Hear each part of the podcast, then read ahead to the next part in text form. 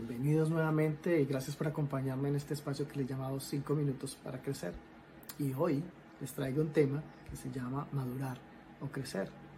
Si hay alguna diferencia, si hay algo que las distinga, que algo que sea similar entre ellas, vamos a verlo, vamos a desarrollarlo aquí en este espacio.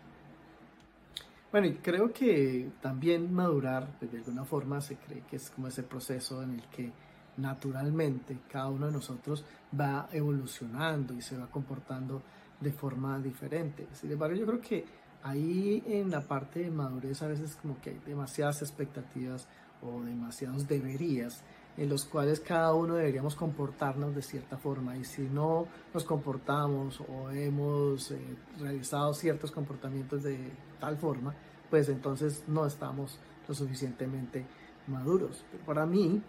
personalmente, madurez es algo mucho más eh, ligado a,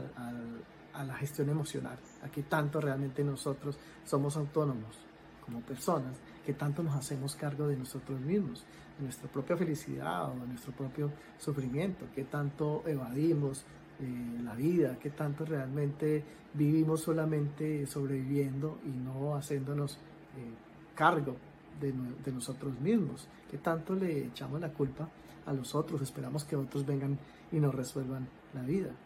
Para mí la madurez más está desde la, esa gestión de nuestras emociones, del mostrarnos y ser capaces de ser vulnerables, de realmente mostrarnos como somos, ser auténticos, arriesgarnos a ser nosotros mismos sin importar esos deberías que de pronto nos han pintado como una convención social. Ahora, crecer no es solo el acto de, de, de evolucionar y crecer en edad,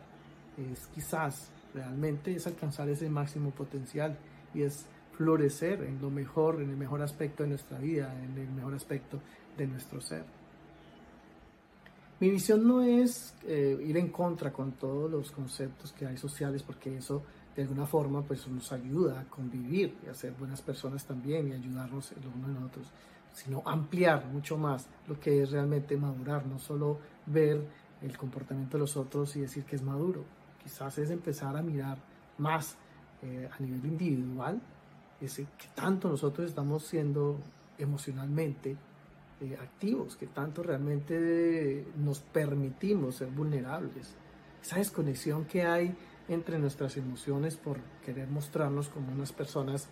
eh, que quizás nos manejamos de forma diferente y que nada nos toca y que somos capaces de gestionar la vida de forma más fácil, esa desconexión no nos permite realmente madurar en muchas cosas.